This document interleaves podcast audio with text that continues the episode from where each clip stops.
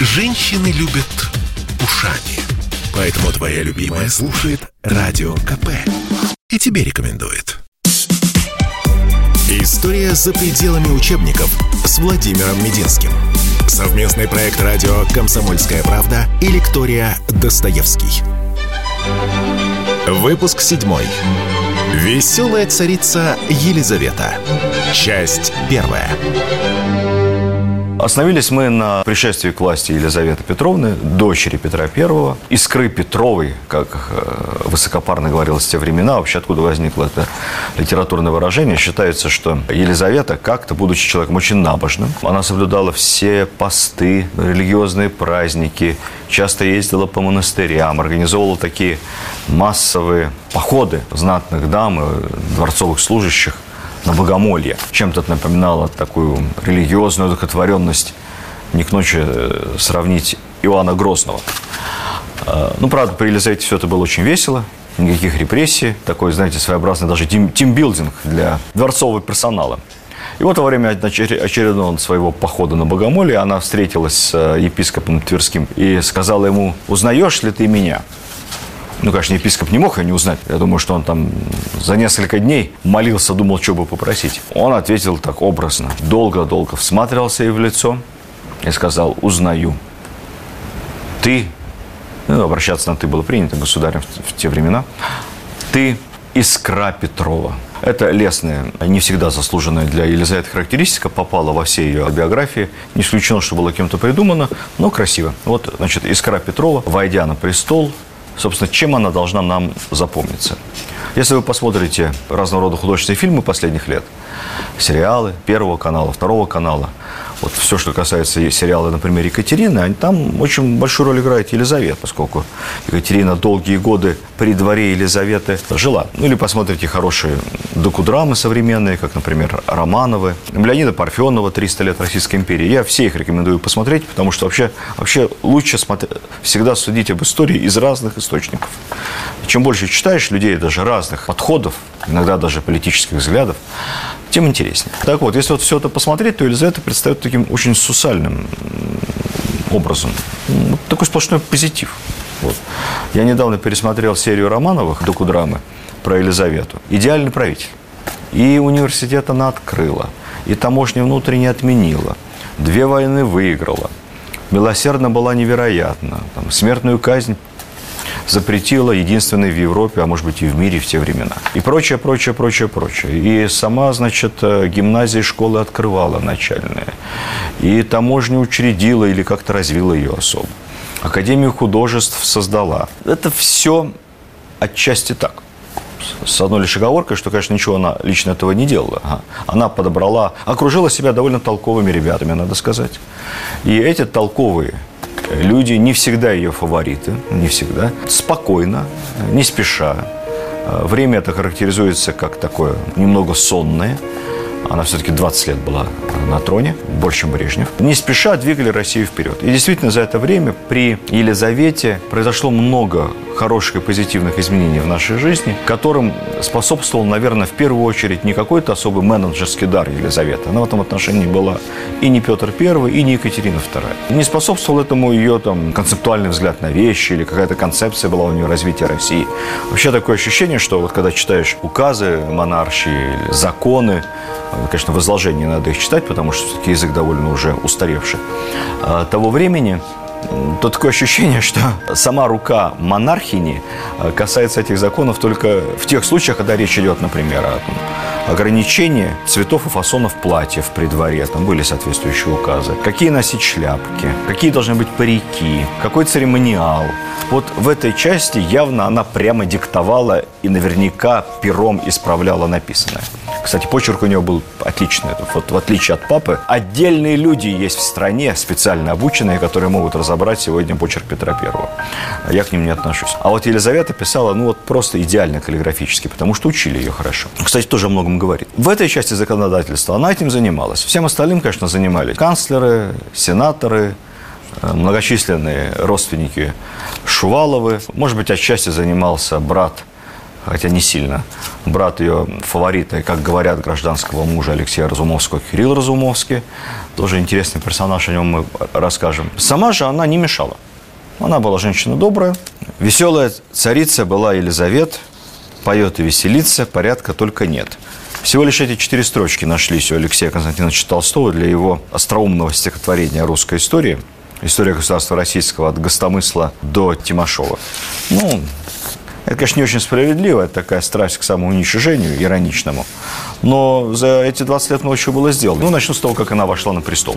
И, кстати, само вошествие на престол, коронационные торжества в Москве по поводу вошествия на престол Елизаветы в 1742 году уже многое говорят об ее характере. Это были невиданные по своей пышности празднования. Денег не жалели. Все вокруг красиво и невероятно. Салюты, фейерверки.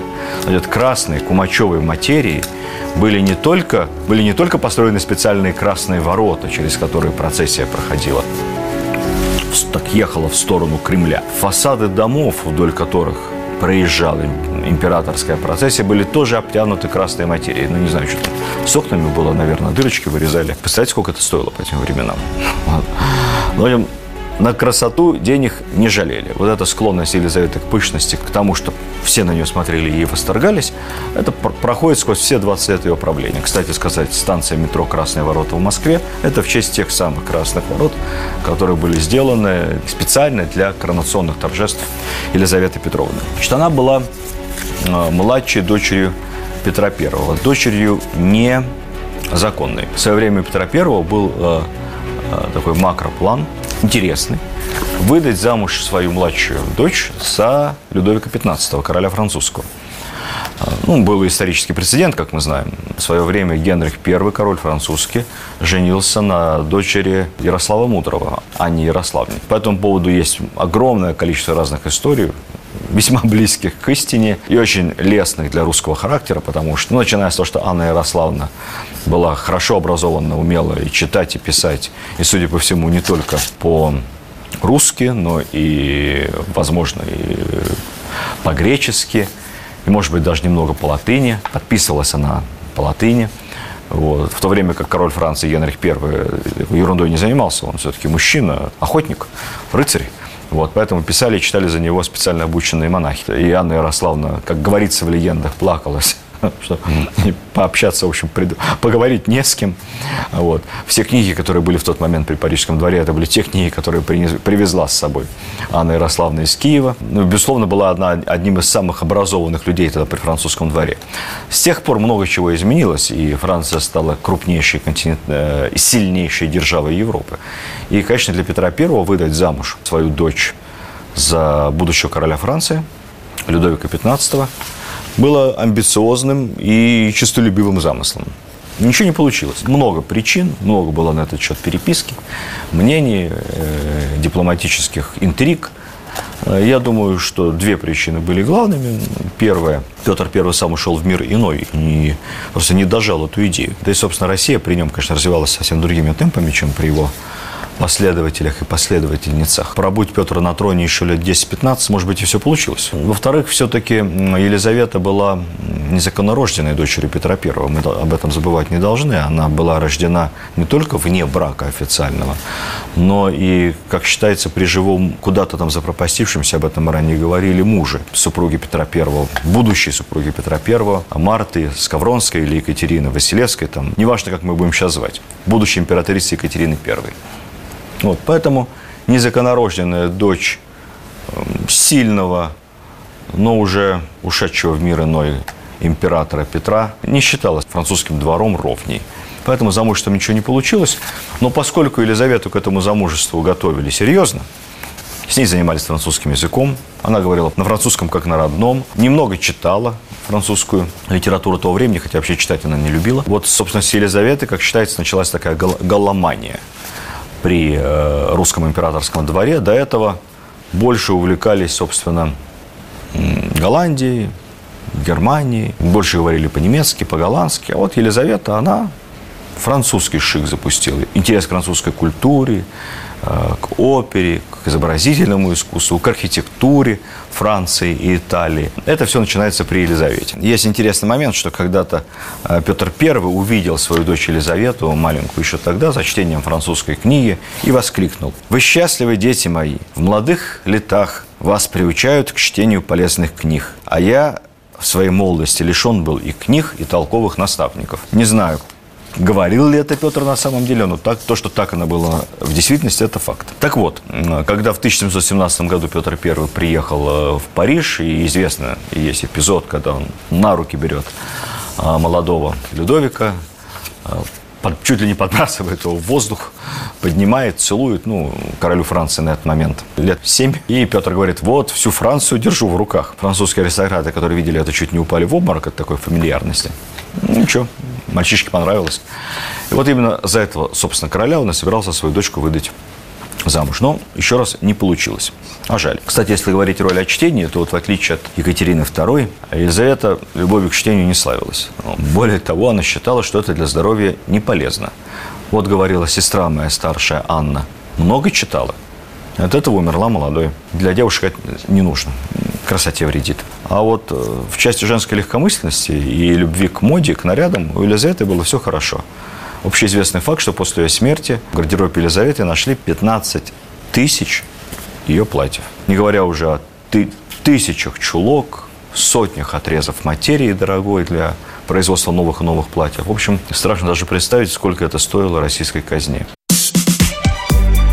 История за пределами учебников с Владимиром Мединским. Совместный проект радио «Комсомольская правда» и лектория «Достоевский». Выпуск седьмой. Веселая царица Елизавета. Часть вторая.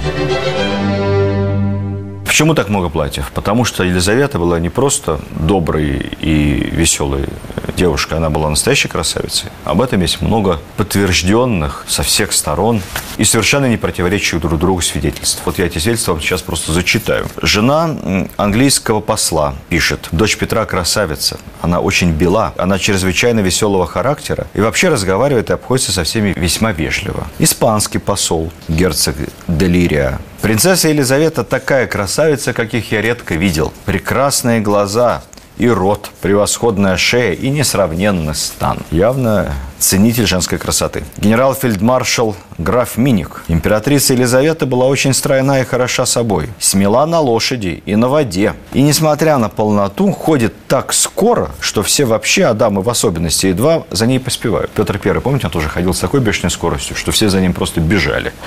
Вот. Ну, гены. Свидетельству фельдмаршала я бы доверял даже больше, чем э, послам и их супругам поскольку ну, дипломаты должны э, писать что-то хорошее, тем более дипломатическую почту могут вскрыть, прочитать, и там, не дай бог, напишешь плохо о красоте императрицы, навсегда испортишь отношения с, с друг, с державой. Вот. А фельдмаршалу Миниху быть благодарным Елизавете было не за что. При ней его чуть не колесовали, так что чудом избежал смерти. Будущая Екатерина II, тогда еще великая княжна, так описывала маскарад 1744 года, для которого по высочайшему приказанию дамы переоделись мужчинами, а мужчины дамами. Это была вообще такая любимая фишка Елизаветы, поскольку она была выше среднего роста, по молодости очень стройной, с прямой очень спиной, с такими длинными ногами. Вот ей мужские наряды очень шли. Так, так считалось. Поэтому она любила такие маскарады с переодеваниями. На этих переодеваниях, переодевшись в форму офицера русского, Выглядела Елизавета очаровательно. Как вы понимаете, не всем эти маскарады нравились. Я думаю, что кроме нее они вообще никому не нравились. Особенно не нравились мужчинам. Ну, представьте себе, как чувствовали себя мужчины во всех этих 16 юбок, шляпки. Кстати, так она и писала. Из всех дам мужской костюм шел вполне только к одной императрице. Ни у одного мужчины я никогда в жизни моей не видала таких прекрасных ног. Нижняя часть ноги удивительно стройна. Я цитировал это в кавычках. Кстати, назывались эти балы переодевания метаморфозы. Никита Сергеевич Михалкова есть такой замечательный цикл спектаклей по Бунину и Чехову. Называется «Метаморфозы». Кто не видел, я крайне рекомендую. Очень интересно. На тот момент, когда об этом писала Екатерина, Елизавете было уже сильно за 30. Это уже, мы помним Бальзака, преклонный возраст для женщины по тем временам. И она, конечно, растолстела. После 35 Елизавета издала очередной указ, по которому все дамы на балах должны одевать только свободные платья. Уделяя очень большое внимание своей внешности, Елизавета, конечно, любая женщина, а в случае с императрицей, обладающей абсолютной властью, конечно, с неким гипертрофированным чувством, ревновала к красоте других женщин. Вот однажды Елизавета обрила себя на голову, не поверите. Там какие-то проблемы у нее случились с волосами. То ли она посыпала их какой-то неправильной пудрой, и эта пудра никак не смывалась никакими средствами никакими дегтярными мылами, ничем. Шампуня не было. Почему? Потому что шампуни делают из чего? Шампунь делают из нефти. А нефти тогда не добывали. А потом нефть и немножко ароматизаторов. Вот то, чем вы моете голову. Тогда волосы мыли натуральными средствами. Яйца, желтки, белки, ну, максимум какое-нибудь натуральное было. И вот она никак не могла отмыть себе голову от этой пудры, поэтому поступила кардинально, побрилась наголо. Ну и что делать? Приказала всем придворным дамам и вообще всем дамам, которые появляются во дворце, тоже побриться наголо. Ну и носить, соответственно, парик типовой пока волосы не отрастут. Обидно же одной. Художники рисовали Елизавету строго в анфас. Вот на всех портретах у нее красивое, правильное лицо, строго в анфас. Почему в анфас? Потому что она была курносой. Вообще, мне кажется, курноса так симпатично. Вот. Но Елизавете это не нравилось. Тогда в моде были строго все. Римский профиль. Вот. Поэтому императрица на портретах строго в анфас. Вздорная была, конечно, она девушка, скажем так. С одной стороны, конечно, человек был добрый. И это очень важно, потому что вот эта ее искренность, ее доброта, она очень положительно вообще влияла на нравы империи. Впервые, внимание, при Елизавете запрещаются пытки несовершеннолетних в процессе дознания. Ну, раньше пытать детей ну, в порядке вещей. Более того, она издает несколько рескриптов, которые не запрещают, но всячески не рекомендуют использовать вообще пытку в качестве дознания в процессе следствия. Ну, царская рекомендация многого стоит. И, конечно, э, вот эта роль тайной канцелярии, пытошных, она при Елизавете совсем не та, что была при Анне Иоанновне. Уж не будем вспоминать Петра Великого. Вот там уж там со зверствами все было в порядке. Ей все время жалко людей. Вот она неоднократно она ездила когда по Петербургу, там по центральным улицам, и видела на улицах пьяных, и в конце концов не выдержала, и просто повелела запретить все питейные заведения э, в центре столицы. Ну, а заодно тут же этот запрет распространился и на Москву, на центральной улице Москвы. Э, это прекрасное, э, благое начинание – недолго способствовало снижению пьянства и алкоголизма, как бы сейчас сказали, потому что бюджет Российской империи стал терять так много денег, что потихонечку все вернулось на круги своя. Но порыв был такой вполне Горбачевский такой, Легачевский такой, искренний, искренний и правильный. Вот не нравились ей пьяные на улице. Когда 1 ноября 1755 года в далекой-далекой Португалии произошло одно из самых грандиозных в истории того времени землетрясений, и Лиссабон был буквально в течение нескольких минут стерт с лица земли. Погибли тысячи людей. Елизавета Петровна долго рыдала, читая об этом новости, даже выделила большую сумму на восстановление города. Португальцы должны быть ей обязаны.